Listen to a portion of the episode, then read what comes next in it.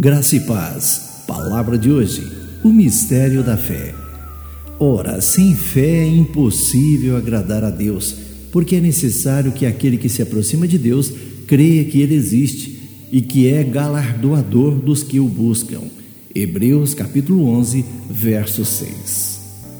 Sabe, é tentador pensar na fé como uma fórmula mágica.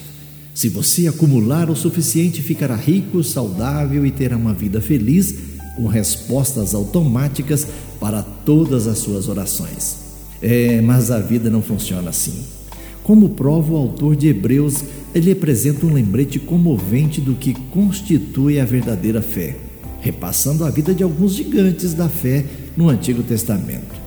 Foi o que nós lemos no nosso versículo em destaque.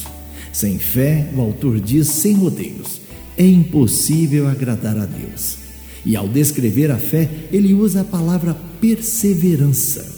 Como resultado de sua fé, alguns heróis triunfaram. Eles puseram em fuga exércitos, escaparam da espada, sobreviveram a leões. Mas outros tiveram finais menos felizes. Foram açoitados, apedrejados, cerrados ao meio.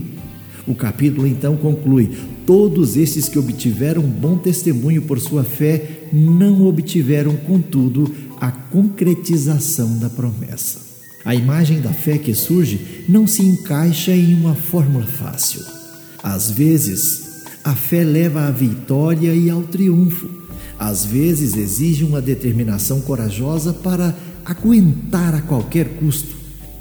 De tais pessoas, Deus não se envergonha de ser chamado seu Deus, porquanto lhes preparou uma cidade.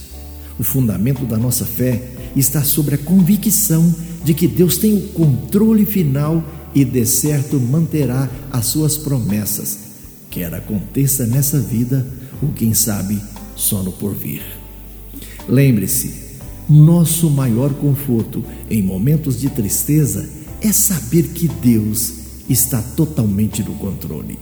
Tenham todos um bom dia. Eu sou o pastor Saulo Hermínio, da Igreja Batista Shalom de Goiânia.